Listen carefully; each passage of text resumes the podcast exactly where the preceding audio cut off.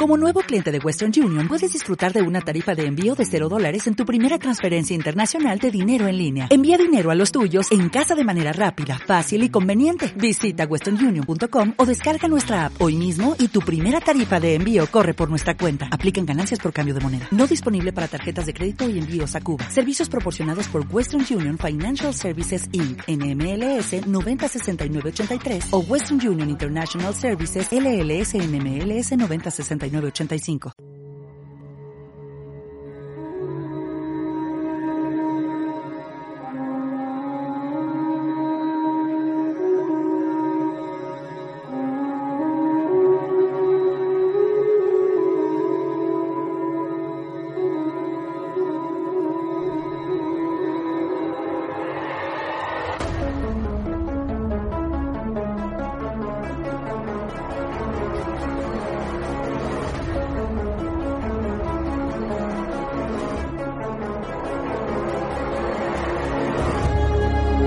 Creemos saberlo todo.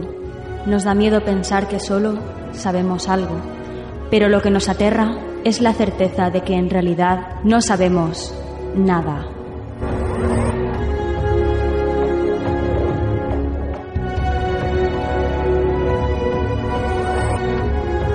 Sígueme por los canales que atraviesan la oscuridad. Remaremos sin descanso. Iluminaremos juntos los caminos de la noche, abriéndonos paso por el canal del misterio.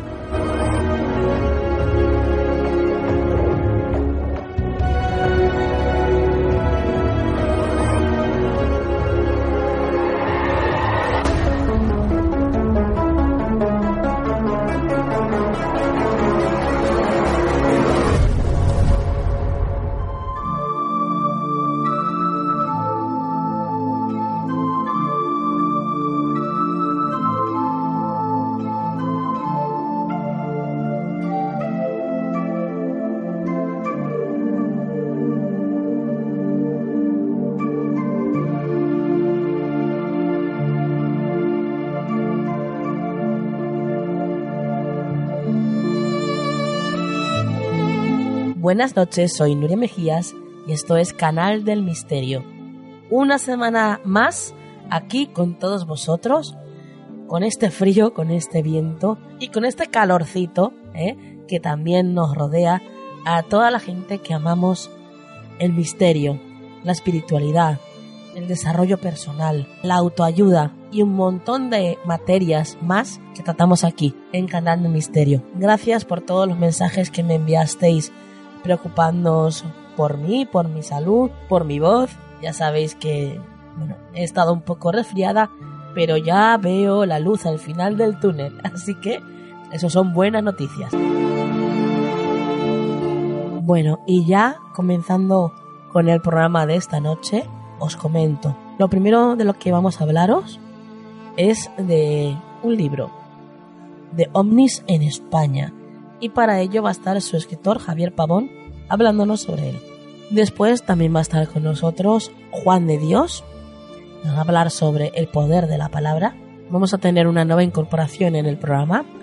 Nuestra compañera Ana va a hablarnos sobre un símbolo en la sección de El Símbolum y Aluriel Vera va a estar también con nosotros hablándonos de experiencias paranormales vividas por famosos. Por supuesto, nuestras secciones habituales, la actualidad y el consejo de la semana también van a estar con nosotros esta noche. Como veis, un programa cargadito, cargadito. Así que ya no esperamos más y comenzamos.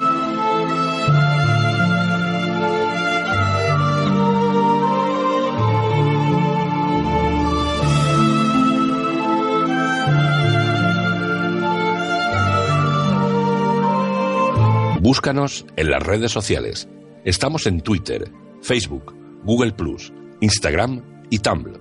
Somos Canal del Misterio.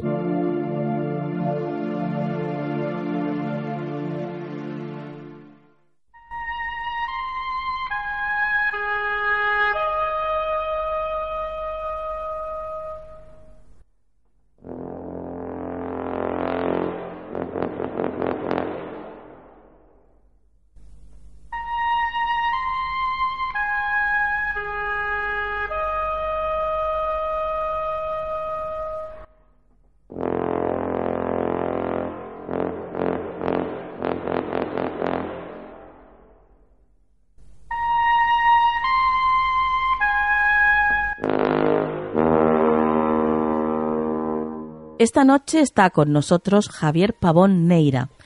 Él es el escritor del libro OVNIS en España, 50 avistamientos y encuentros con tripulantes inéditos. Y está, como os decía, esta noche con nosotros pues, para hablarnos sobre este maravilloso libro. Buenas noches, Javier. Hola, buenas noches, Nuria, ¿qué tal? Tenemos que recordar que la editorial del libro es Editorial Guante Blanco. Eso es. Perfecto. Bueno, antes que nada, antes de, antes de entrar en el libro, ¿cómo, cómo un hombre mm, de leyes, como tú, porque tú eres licenciado en Derecho, ¿verdad? Sí, eh, se interesa por el misterio. ¿Cómo, ¿Cómo ocurre esto? Bueno, pues mira, esto ocurre de la siguiente manera. Mm, aparte, mira, es bastante tierno, porque nace de un regalo de Navidad que hicimos mi hermano y yo a mi madre. Se trataba de un libro que nos topamos eh, de bruces con él hace ya unos cuantos años. Eh, se trataba de Caballo de Troya, de, de JJ Benítez, y yo creo que antes de que lo leyera mi propia madre lo leí yo, aunque era un regalo. Sí. Eh, vamos, me maravilló tanto que evidentemente pues me fui abriendo paso a través de toda su bibliografía y la de otros autores. Y bueno, pues me apasionó todo lo que iba leyendo hasta que llegó un día, hace ya también bastante tiempo, hace ya unos años, en el que dije, oye, pues yo quiero también participar y contribuir, y salir a las carreteras y conocer casos nuevos y si acaso algún día también difundirlos. Y eso es lo que ha pasado ahora con este libro. ¿Y cómo surge la idea de, hacer este libro?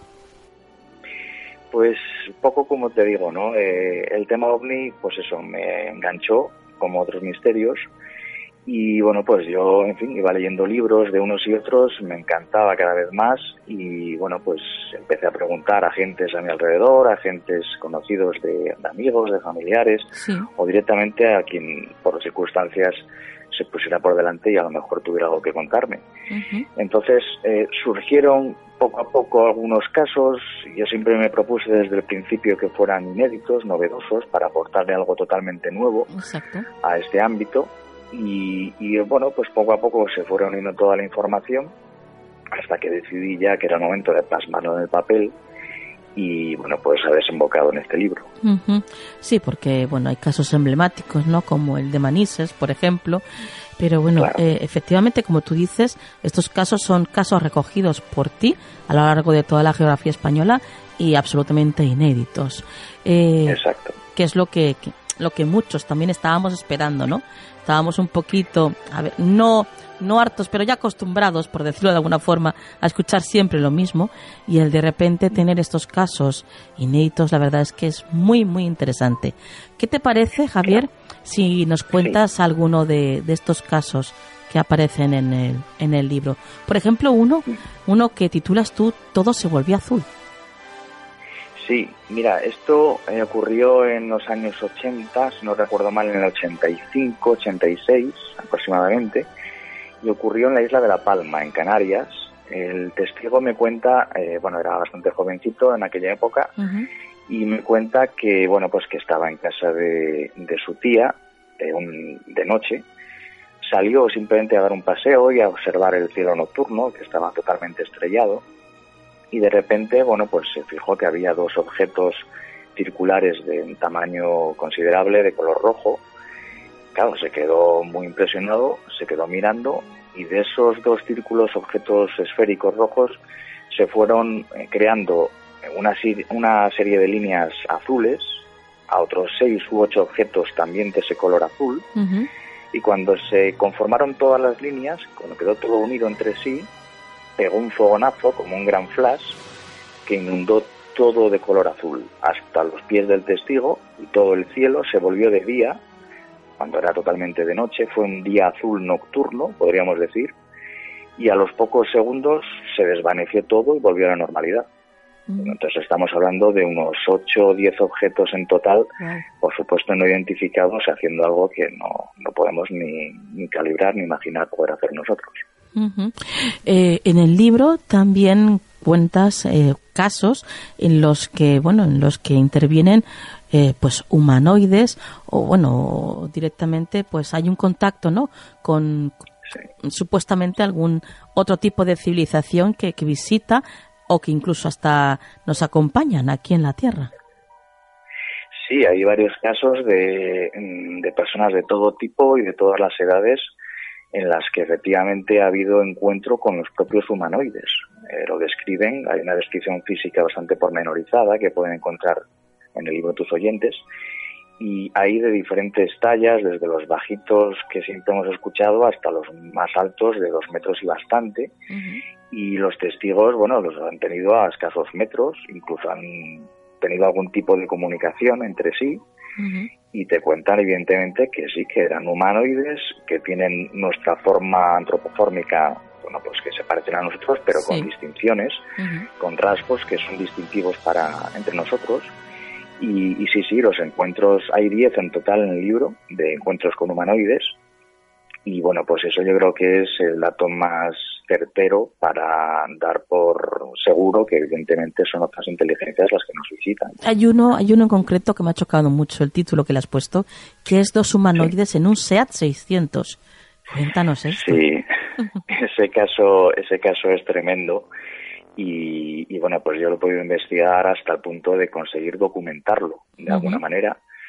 Eh, creo que es una gran sorpresa, es lo que puedo avanzar al, al oyente, eh, bueno, pues para que sepa que, a qué se va a exponer al leerlo, es que es uno de estos casos en los que se conoce como infiltrados, es decir, eh, humanoides que en principio parecen, por los casos que hay, y en este en particular también, que se introducen en la red social humana eh, en principio sin dejar muchas pistas, aunque algunas dejan, porque bueno, precisamente por eso podemos seguir su rastro.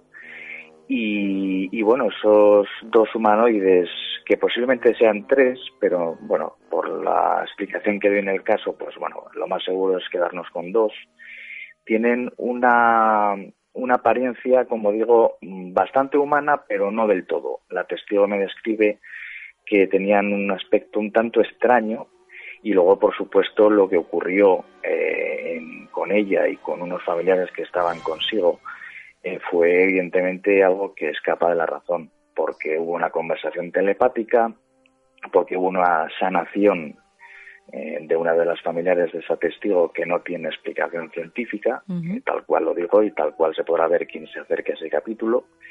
Y luego, bueno, pues hubo una confirmación, podríamos decir, siendo adulta, porque, bueno, pues tuvo un avistamiento, varios avistamientos en realidad en Badajoz Capital y preguntando mentalmente a las luces, bueno, en este caso a una luz no identificada que tenía a cierta distancia, pero que podía ver con claridad, eh, en el sentido de si tenían que ver con los seres que vio en su niñez, aquellos que estaban tripulando ese objeto que tenía a la vista, bueno, pues que si fuera cierto, que iluminaran más el objeto y eso ocurrió en varias ocasiones según lo iba pensando. Luego otro tipo, vamos, tuvo otros avistamientos, pero no pensaba en nada y no hubo ningún cambio de luces. Y bueno, pues en el libro cito un par de casos eh, comparativos a este hecho en el que sí, que evidentemente hay bueno, pues otros avistamientos en los que reaccionan ante el pensamiento del testigo y cito un caso de Marcel de Brito de las líneas aéreas brasileñas y el famoso de Lorenzo Torres, que bueno, con aquellas luces que tenía en el morro del avión, pues pudo a través del pensamiento, en principio, interactuar con ellos con ese sistema de cambio de luces. Y bueno, pues esa sería la confirmación a lo que a lo que vivió en la niñez y es verdaderamente impresionante. Eh, en el libro, bueno, cada historia, los, lo que es el ovni, eh, es de, de, muchas diferentes formas, ¿no? A los hay eh, redondos, los hay de diferentes formas, incluso triangulares, como tú nos narras en uno de, los capítulos en el que titulas El triángulo empezó a moverse. Sí, eh, hay diferentes formas, como bien dices, desde los platillos discoidales, un poco que siempre asociamos, que hay muchísimos casos, evidentemente, hasta, bueno, triangulares, o con, bueno, también lo es, ¿no? Con forma de pirámide, hay de diferentes, eh, bueno, pues diferentes morfologías. Y en el caso particular del triángulo empezó a moverse, bueno, pues esto ocurrió en, una zona de Cataluña, en un pueblo cerca de Barcelona, de la provincia de Barcelona, en el que, bueno, pues los testigos estaban a punto de ver, eh, bueno, pues los fuegos de estos festivos de las 12 de la noche y tal pero antes vieron, eh, bueno, pues unas luces que les llamaron la atención en el cielo nocturno porque eran estrellas aparentemente, pero mucho más grandes de lo normal. Y vieron cómo, bueno, pues eh, empezaron a moverse. Eh, evidentemente el cielo nocturno, las estrellas, quiero decir, están en movimiento, pero el grado tiene que pasar muchos años para que eso se note, lógicamente. Y hay que hacer comparativas a nivel de fotografías para percibirlo, ¿no? Pero aquello se movía eh, con claridad, eh, a simple vista y además siguiendo unas luces a otras hasta que, bueno, pues retrocedían y volvían al punto de origen. Y bueno, pues la forma que tenía era precisamente de un triángulo y eso es lo que me explica el testigo, que estaban fijándose en ello empezó a moverse, las luces eh, parecían o tenía toda la intención de que el movimiento sea era tripulado, inteligente, porque iban en formación y al final, bueno, pues volvieron, como digo, al punto de, inicio. Desde luego, qué casos más curiosos. Y, y, no me extraña además que haya sido capaz de recopilar estos 50 avistamientos, eh, Javier, porque incluso tú has sido testigo de algunos de ellos, ¿no? Sí, exacto. Yo he tenido varias vivencias eh, en España, pues tres o cuatro que ahora recuerde, también otra en México, pero bueno, no la incluyo la de México, bueno, pues porque los casos son inéditos de España, ¿no? Sí. Y eh, bueno, pues uno de ellos eh, era además, es curioso, que fue en, el año 2009 en plena Castellana de Madrid. Yo en aquel momento estaba viviendo en Madrid, trabajaba allí y bueno, pues salí a las 2 de la tarde del trabajo, me iba para casa a comer y yo trabajaba en la zona de nuevos ministerios en aquella época y bueno, pues iba acercándome a la estación y me dio por fijarme a un punto elevado hacia la derecha, no demasiado elevado. Bueno, pues eh, porque esa zona de Madrid, en, la castellana, bueno, pues abren un poco más los horizontes y decidí mirar hacia, hacia ese lado y me encontré con un objeto eh, completamente parado, eh, no emitía ningún sonido, lo veía con claridad, se recogía sobre sí mismo, con lo cual, bueno, pues podemos decir que era esférico. Y bueno, pues yo me fijé en la gente a ver si también lo estaba mirando, nadie parecía estar fijándose.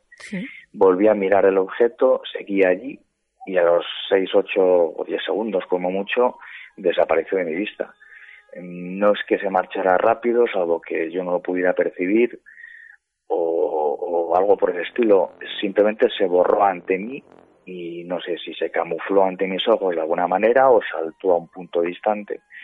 Total que lo dejé de ver. Y bueno, pues yo sigo convencido de que nosotros lógicamente no podemos hacer un movimiento o una actuación de ese tipo, con lo cual por eso lo califico de un ovni. Un helicóptero o un avión, por supuesto, no pueden hacer nada parecido. Ajá. Eh, ¿Tú crees que ellos, de alguna manera, mm, eligen al individuo? Yo creo que sí. Es una es un pensamiento que tengo desde hace bastante y bueno otros investigadores también.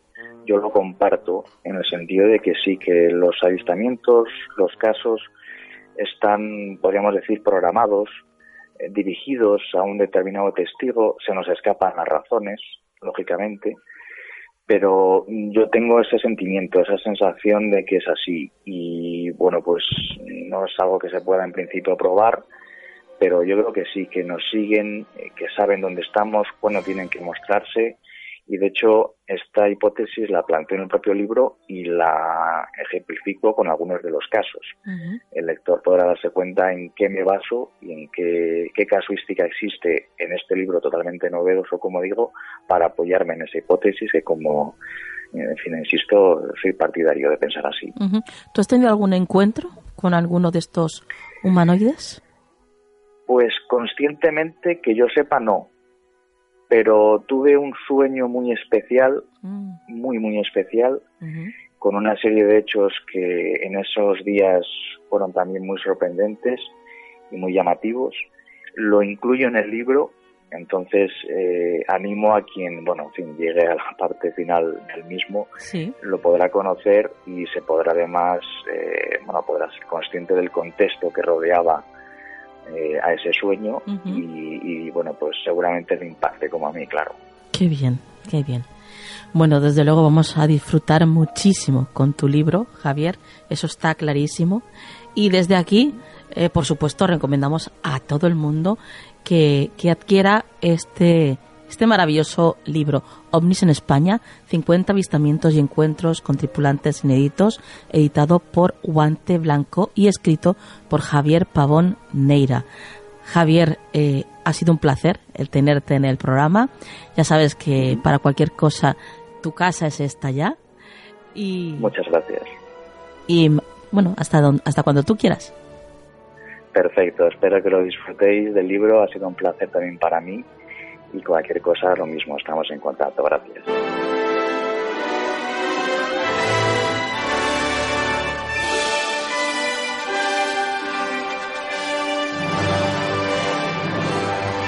¿Quieres ponerte en contacto con nosotros? Escríbenos un email a contacto arroba canaldelmisterio.com.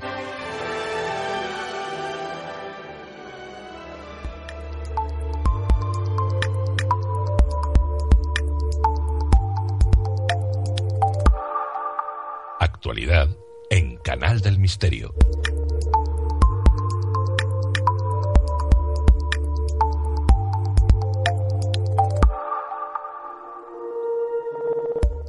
entramos en la actualidad y ya está con nosotros María Toro. Buenas noches, María. Buenas noches, Nuria. El primer titular que nos traes esta noche dice lo siguiente: La Antártida pierde toneladas de hielo al año.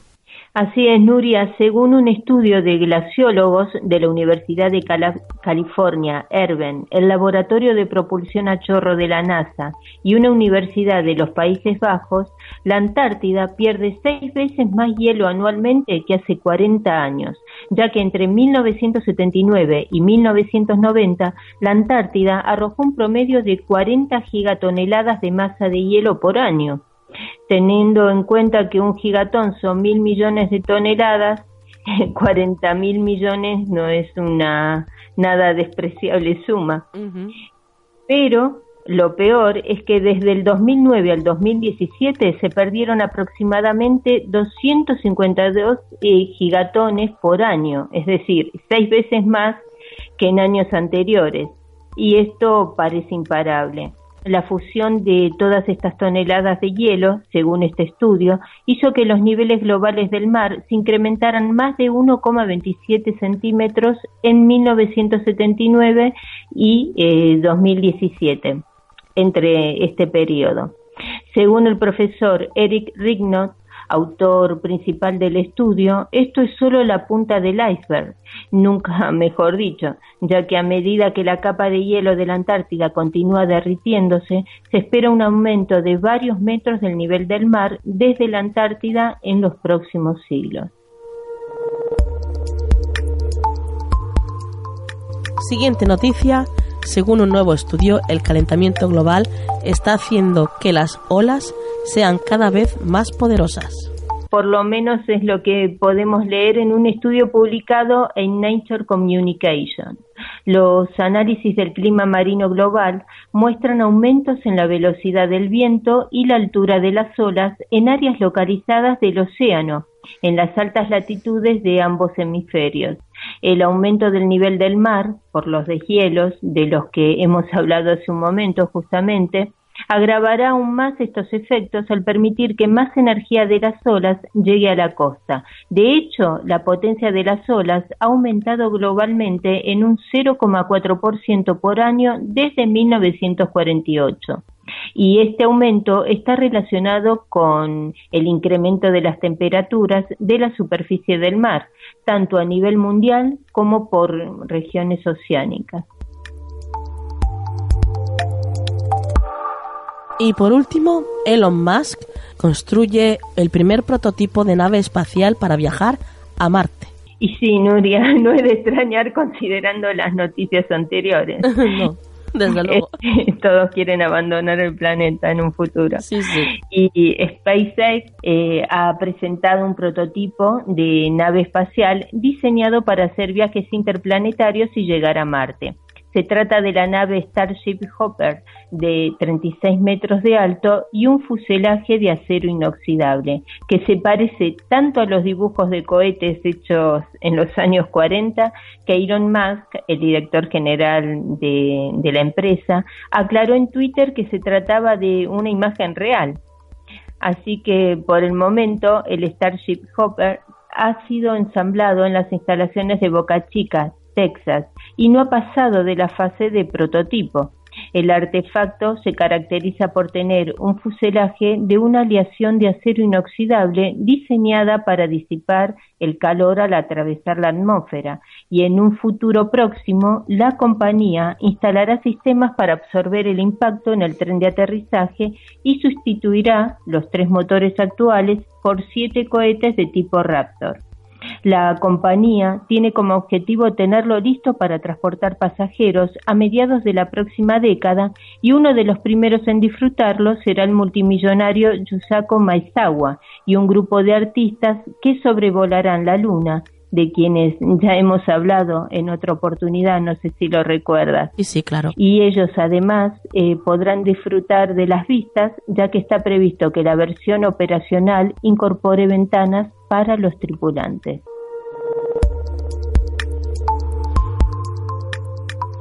Bueno, pues lo dejamos aquí. María, no sin antes que nos des tu vía de contacto. Sí, os dejo mi Twitter que es arroba María Toro Diana. Hasta la próxima, compañera. Hasta la próxima, Nuria.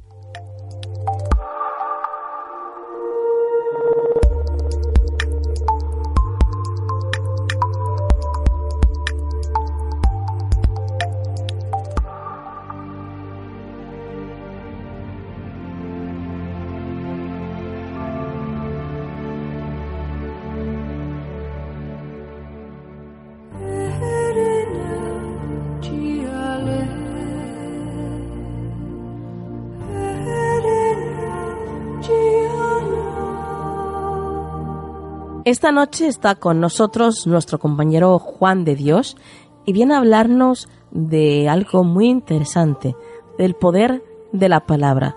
Buenas noches, Juan. Muy buenas noches, Nuria. Gracias por la invitación.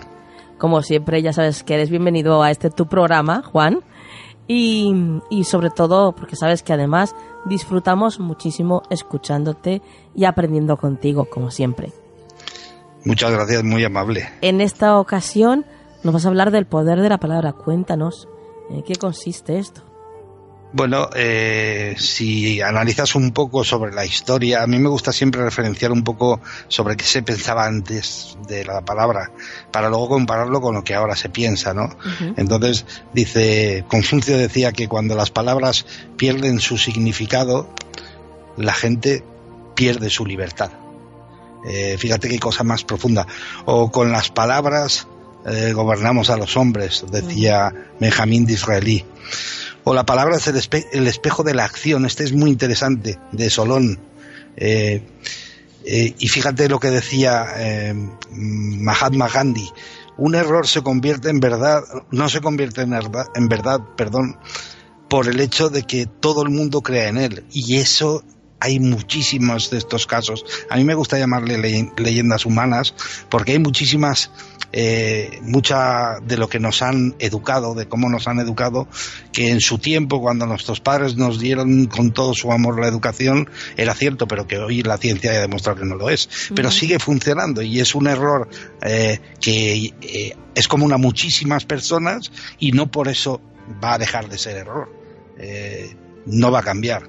O sea, eh, hay algo que se llama en informática, se conoce mucho, que es la actualización, y resulta que nosotros seguimos funcionando con un programa que en mi caso fue introducido en el año 58. Yo creo que ya es hora de actualizar.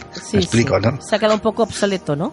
Sí, sí, sí. Y eso la gente no se da cuenta. Es algo muy sencillo y los ordenadores no lo enseñan. Eh, otra de las frases, el mal no es lo que entra por la boca del hombre, sino lo que sale de ella. Tú fíjate qué frase más decía Jesucristo.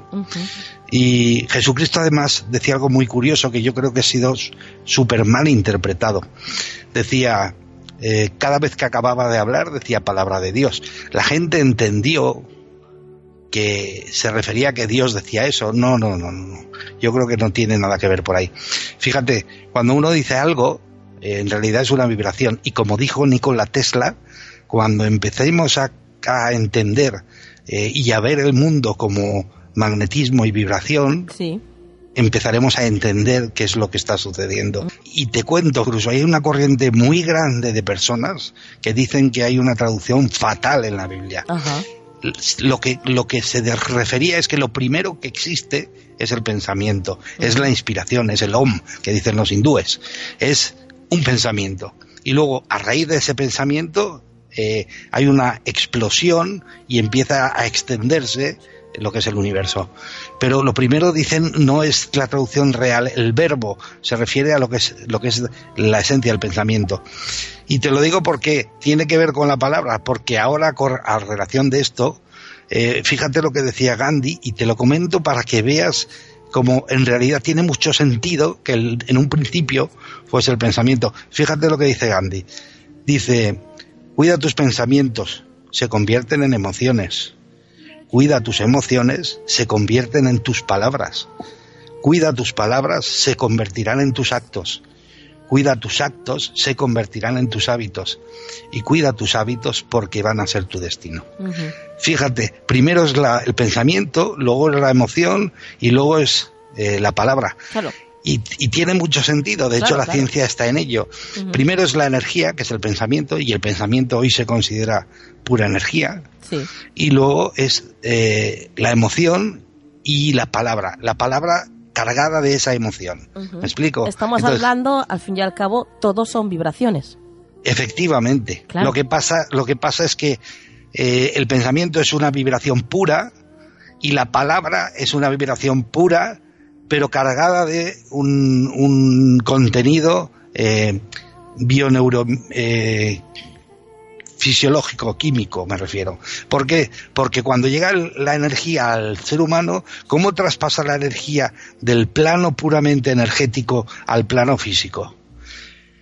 por medio del cerebro, que es un conversor de energía en materia, en sustancias neurobioquímicas. Entonces, parece complicado, pero es muy simple.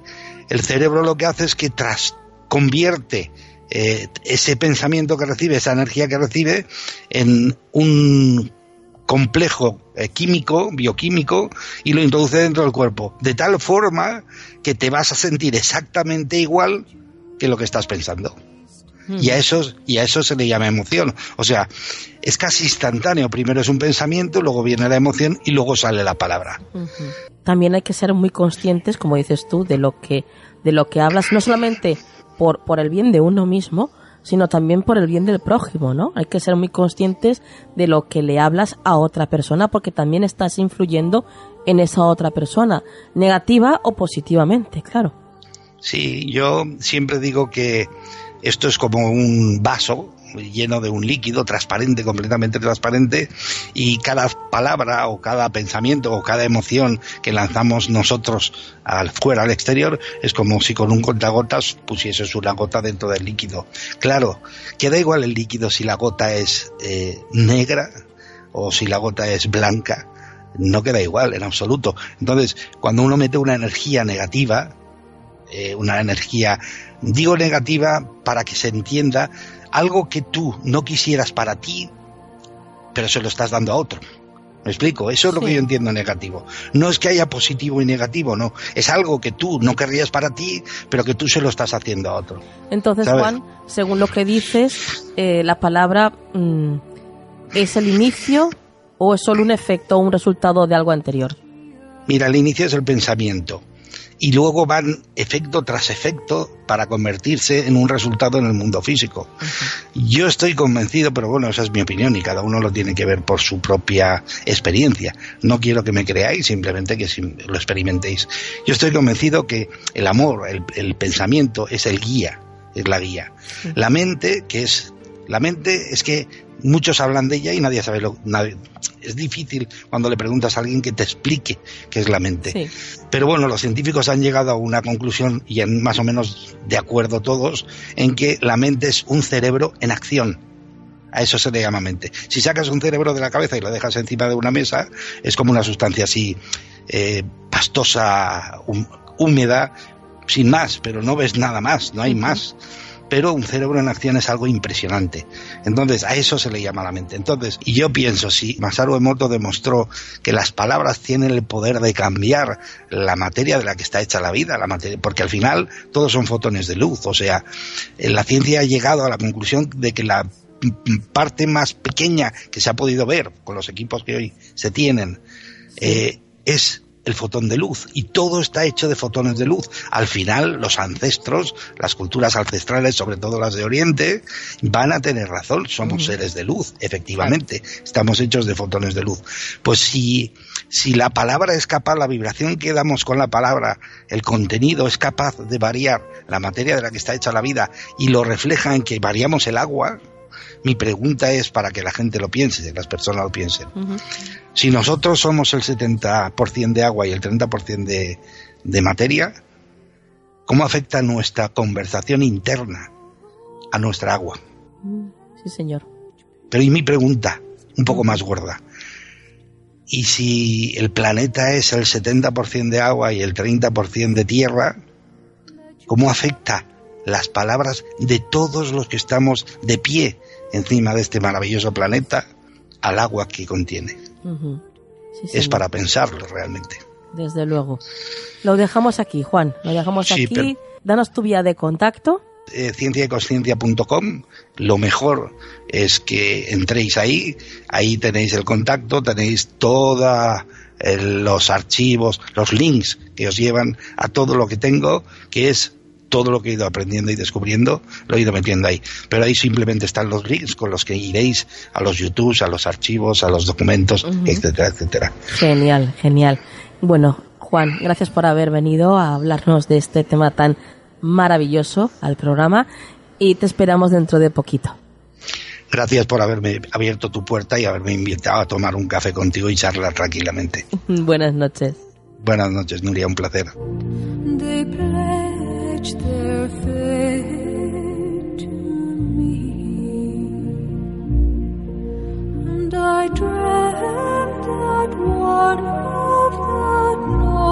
Búscanos en las redes sociales. Estamos en Twitter, Facebook, Google Plus, Instagram y Tumblr. Somos Canal del Misterio.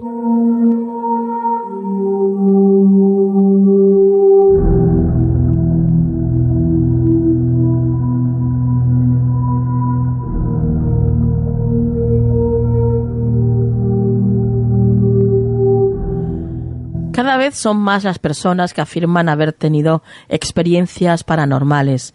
Eh, hay muchos artistas que han contado abiertamente sucesos vividos en primera persona y con este con este tipo de experiencias con lo paranormal y esta noche vamos a conocer pues algunos de estos casos de la mano de Aluriel Vela. Buenas noches, Aluriel. Hola, Nuria, buenas noches. Eh, cuéntanos. Pues así es, Nuria, efectivamente. Cada vez son más las personas que comparten sus experiencias paranormales. Y uno de los casos de esta noche es el del célebre ex cantante de Police, Gordon Matthew Thomas Summer, más conocido como Steen. Desde pequeño, a Steen se le ha conocido mm, por ser un hombre de, de, mente abierta y asegura que siempre le han atraído los espíritus. Es más, contó en una entrevista que le hicieron que cuando era pequeño veía presencias en el jardín de su casa en Newcastle, en Inglaterra. Las veía con frecuencia. Eran unos hombres ataviados con vestimentas muy extrañas, con cascos, escudos, espadas y lanzas.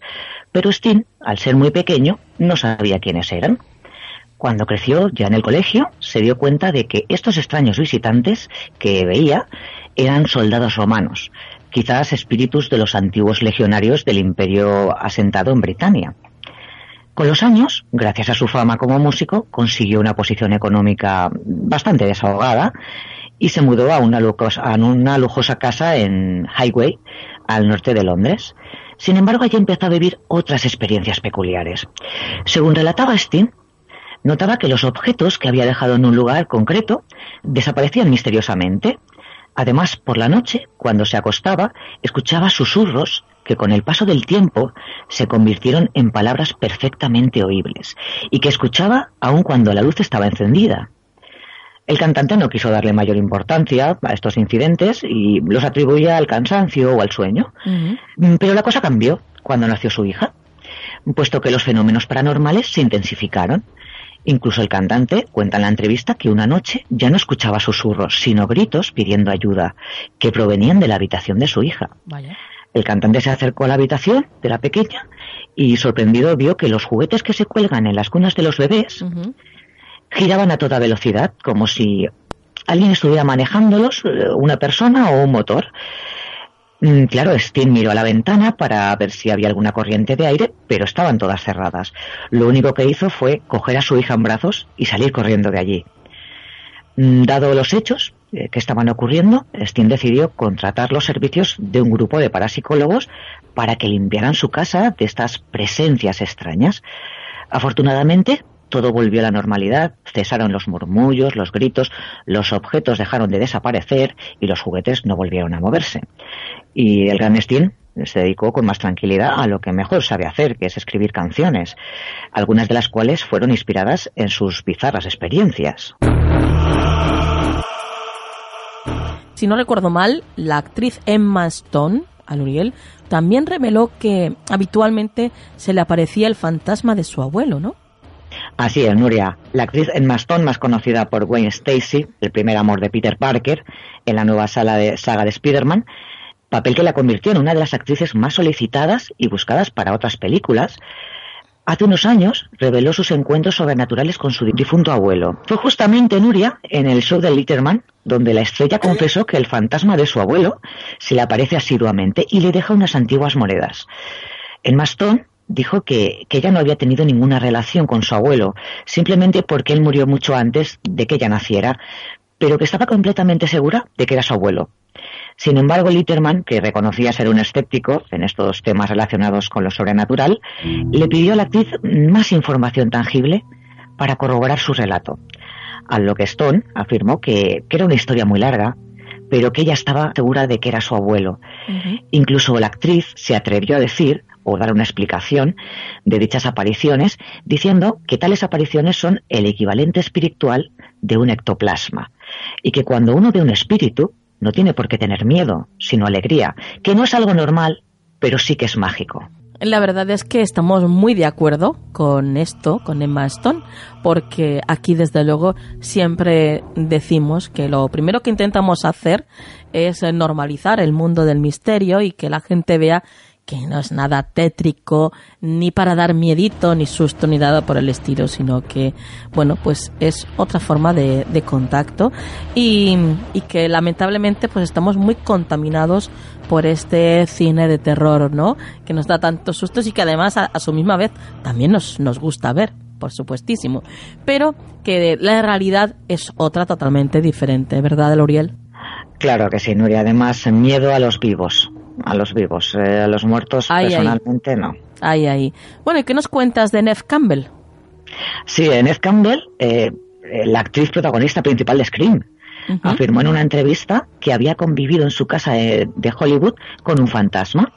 La protagonista de muchas películas, sobre todo de terror, aseguraba que vivía en una casa embrujada, habitada por una mujer que había sido asesinada en la misma hace muchos años antes de comprarla.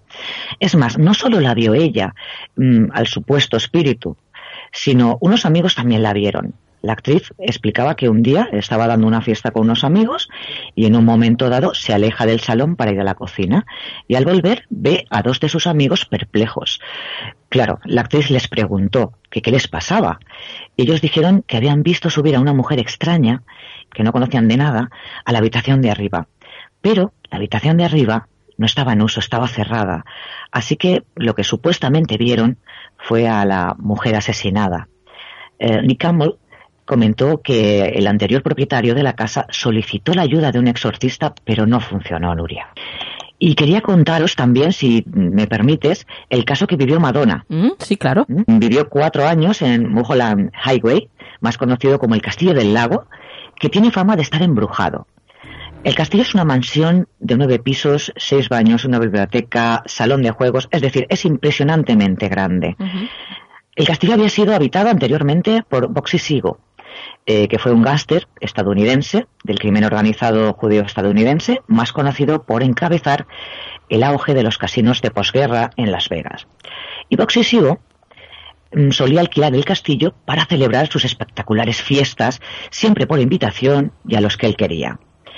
Como comentaba, Nuria es un lugar de considerable actividad paranormal. Cuando Madonna lo compró en 1993, le contó a una amiga que en ocasiones sentía una fuerza en la casa, una fuerza maligna.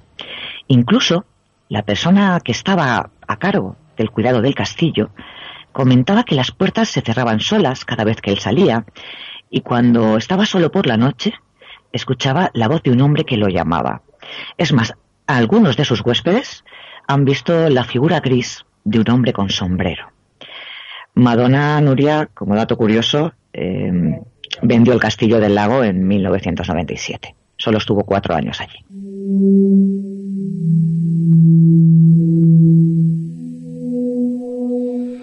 Bueno, bueno, bueno. Menos mal, menos mal que, que esta gente conocida y famosa pues se atreve ¿no? y nos hace partícipe de estas experiencias que a ellos también les, les han ocurrido y les ocurren incluso en la actualidad porque esto pues como en todo no sirven como ejemplo para que la gente de a pie pues pues eso tome los tome como como referente y también se atrevan ¿no? a compartir sus experiencias, que es lo que eh, queremos nosotros siempre. Y desde aquí invitamos a todos los que nos escucháis que hagáis, que os pongáis en contacto con nosotros, que nos contéis las cosas que os pasan, que, que de esa forma siempre ganamos todos al compartir lo que nos pasa. Aluriel, ¿algo más que comentar? Bueno, lo has dicho todos, eh, sencillamente pues que estas personas son famosas, son conocidas, no tienen ningún interés en, contar una mentira, es decir, tienen, lo tienen todo prácticamente y si lo cuentan, pues si lo pueden compartir, pues bienvenido sea y, pues lo que tú has dicho, que nos compartan sus, sus experiencias, que no pasa nada y, todo nos engrandece. Compañera, tu vía de contacto. Claro, pueden enviar un mail a Canal del Misterio o buscarme por Aluriel Verán, las redes sociales, Facebook, Twitter, estamos en todas partes. Pues hasta la próxima, Luriel. Hasta la próxima, dulces lunas.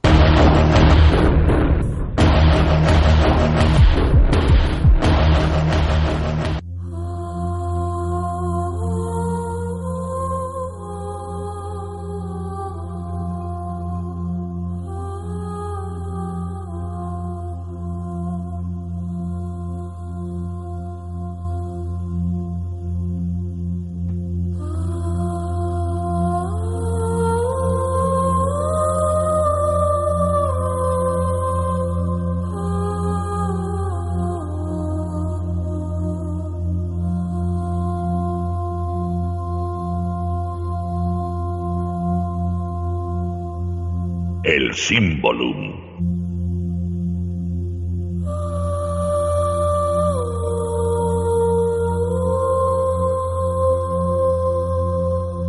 Avanzamos en el programa y lo hacemos con esta sección, el símbolo, que de nuevo pues llega a Canal de Misterio. En esta ocasión de la mano de Ana Pérez. Buenas noches, Ana. Buenas noches, Nuria. Un placer estar contigo y con tus oyentes. ¿Cómo te encuentras, Ana? ¿Cómo encaras esta nueva faceta de tu vida? Bueno, Nuria, pues con mucha ilusión, eh, con muchas ganas de, además de disfrutarlo y de que disfrutéis también todos. Y, y bueno, aquí dándolo todo. Seguro que vamos a disfrutar muchísimo contigo, Ana. No tengo, vamos, no me cabe duda ninguna. Muchas, muchas gracias, Nuria. ¿Con qué símbolo nos vas a sorprender esta noche? ¿Cuál es el primero que has decidido que conozcamos más de cerca? El símbolo es la mano. Bueno, pues eh, somos todo oídos, Ana. En primer lugar, hay que considerar la mano como un símbolo del microcosmos, ya que en su palma podemos hallar escrita toda la vida de una persona mediante la quiromancia o adivinación, y se fundamenta en la idea de poder conocer la personalidad, la salud e incluso los hechos pasados y futuros de una persona, leyendo las huellas de las palmas de las manos o también incluso la forma de los dedos. La relación Nuria de la mano con el amor también eh, se hace muy evidente en frases como pedir la mano, o también en actos como el de poner en un dedo el anillo de compromiso. Es verdad, sí. Y luego tenemos eh, la mano como papel protector también. Eh, podemos verla en multitud de amuletos, como por ejemplo la mano de Fátima, o también llamada Hamsa. Este símbolo está formado por una mano abierta con los cinco dedos extendidos y que a veces contiene otro símbolo como el ojo de Dios. Eh, tenemos también la figa, que es originaria de Brasil y que se representa como una mano cerrada en un puño con el pulgar asomando entre el índice y el dedo corazón. El famoso mudra, además. Exacto. Y además tiene diferentes propiedades relacionadas con la buena suerte o evitación del mal de ojo. La verdad es que hay varios y hay muchísimos, eh, como por ejemplo otro también que es la mano de la fortuna. Bueno, este nos interesa mucho a todos. Sí, sí, sí, sí, es un poderoso talismán tiene el objetivo de obtener las mayores ganancias en todos los aspectos de la vida, Nuria. Las manos también son el primer medio que instintivamente usamos a la hora de pretender calmar el dolor, ¿no, Nuria? Por ejemplo, cuando nos duele la cabeza, pues enseguida nos tocamos la frente, ¿no? Sí. O si nos molesta la barriga, pues nos ponemos la mano en ella. La sanación con las manos o práctica del Reiki confirma que en este reflejo natural podría considerarse una sabiduría innata en cada uno. Y en este caso las manos se usan como canal de energía sanadora. También es famoso el gesto de hacer una V con los dedos índice y corazón, que es la primera letra de la palabra victoria, y que utilizaban los combatientes de la resistencia en los territorios ocupados por los alemanes como símbolo de fuerza y camaradería. Luego, Nuria, te paso a hablar de otro gesto de la mano, pero este ya tiene una connotación un poquito más negativa, que sería la mano cornuto o cornuda, que es conocido por algunos como el símbolo del diablo. Es un signo de adoración a Satanás cuyo origen es muy remoto. Ya se usaban los antiguos hindúes con el nombre de Karana Mudra. Y mirando aún un poquito más atrás al pasado, podemos observar las primeras pinturas rupestres del hombre. Parece como si hubiera sido consciente de que la batalla de la supervivencia se ganaría gracias a esta potente arma que son las manos. Desde luego, y cuánto nos han ayudado a evolucionar nuestras manos, ¿verdad? Mucho, Nuria. Desde, vamos, desde el primer momento casi, casi que, que estamos aquí en, la Tierra, sin ellas no podíamos haber, haber evolucionado tanto. También tengo que comentarte que los, los artistas ya prehistóricos ya sabían la importancia de la mano y las apoyaban en las paredes de roca de las cuevas y pulverizaban con sus labios tinturas ocres y negras realizadas a partir de cenizas e incluso sangre o grasa de la piel. En este tipo de pinturas siempre eh, la curiosidad es que los dedos apuntaban hacia arriba. Y bueno, Nuria, como decía Emmanuel Kant, ese gran filósofo alemán, la mano es el cerebro exterior del hombre, por eso, no es de extrañar que su imagen reproducida de mil formas sea un objeto muy, muy poderoso. Bueno, qué maravilla, qué maravilla, Ana. Bueno, yo creo que todo el mundo que me conoce sabe que soy una apasionada de la simbología. Mm, tenía muchísimas ganas de tener de nuevo esta sección aquí en el programa y desde luego estoy totalmente convencida de que es un acierto que tú la lleves, Ana. Así que bienvenida, bienvenida al programa y ya estamos deseando todos que vuelvas con el siguiente símbolo, que ya veremos cuál es, ¿no? Ya miraremos, ya miraremos, pero seguro que es muy interesante, ¿eh? Segurísimo. pues muchísimas gracias, Nuria. repito, estoy encantada de estar aquí contigo, con tus oyentes y, muchas gracias. Ana, ¿alguna vía de contacto para todos aquellos que quieran seguirte? Sí, mira, eh, estoy en Facebook como Ana Pérez. Pues Ana, eh, gracias de nuevo y hasta la próxima. Hasta la próxima, Nuria. Buenas noches.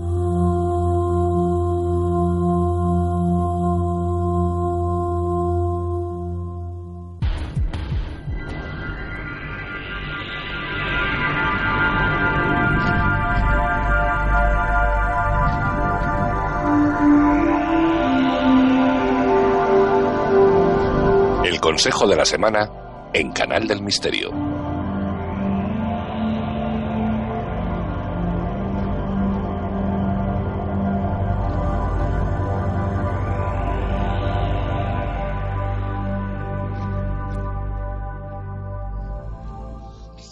Buenas noches, Juan Perdomo.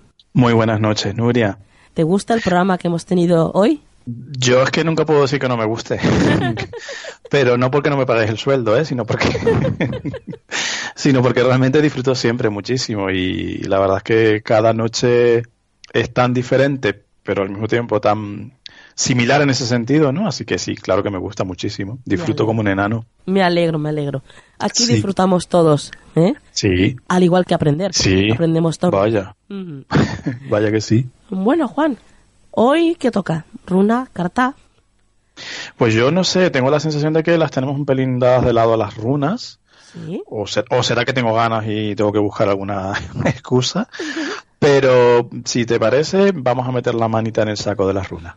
Pues me parece fenomenal. Vamos a por Muy bien.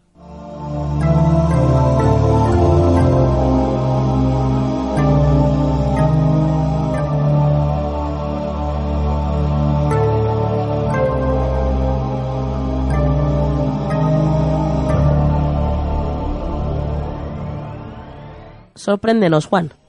Muy bien, Nuria. Pues aquí la runa que ha salido es una runa que muy positiva, muy luminosa, la runa Sowilo, que vendría a ser un poco en el tarot, no hay que buscar necesariamente eh, similitudes porque cada uno es una herramienta diferente, pero vendría a ser como el sol, ¿no? En el tarot. Entonces, en principio esta runa nos dice que esta semana nos tenemos que dedicar un poquito a descansar, a regocijarnos, a ponernos un poquito al sol, si puede ser literalmente mejor y si no, pues por lo menos a nivel metafórico, ¿no? De, enriquecernos un poco de esa tranquilidad. Es una runa que nos dice, Nuria, has hecho muy bien tu trabajo, entonces te mereces un pequeño descanso y un pequeño, un poco eso como desahogo, ¿no? Disfrute.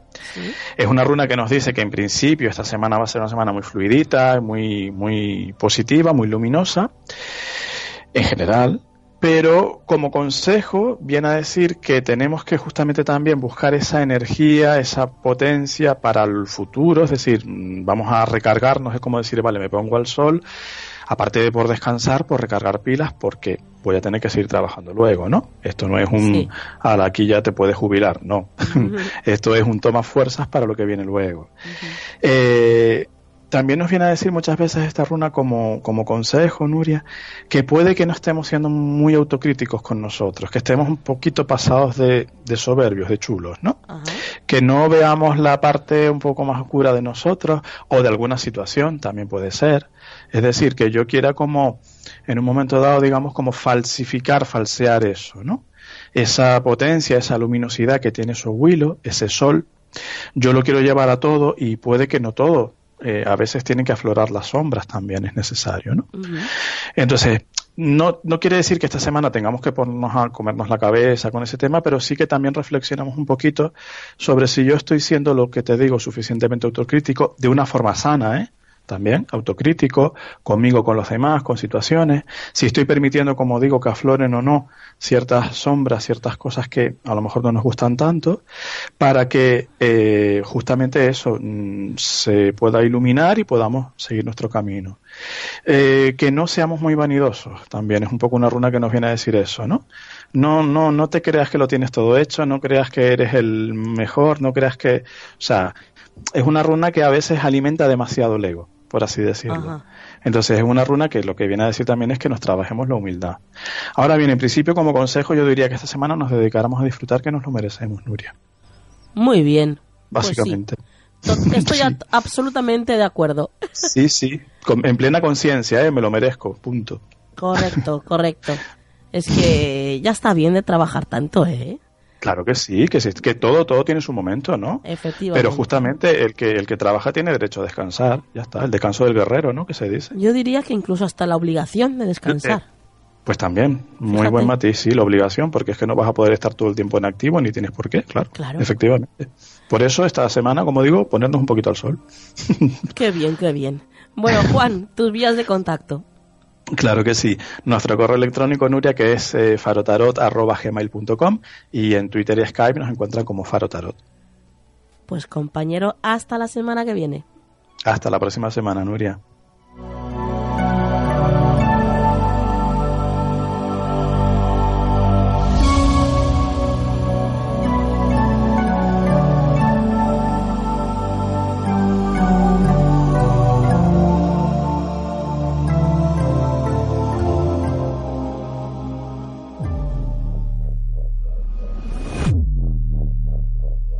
Llegó el momento de despedirse.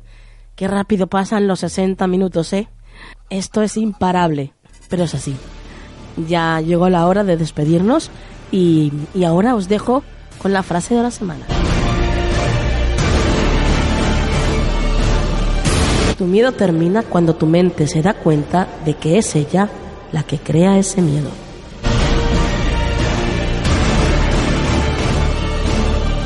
Que la luz esté siempre en vuestra vida. Hasta la semana que viene.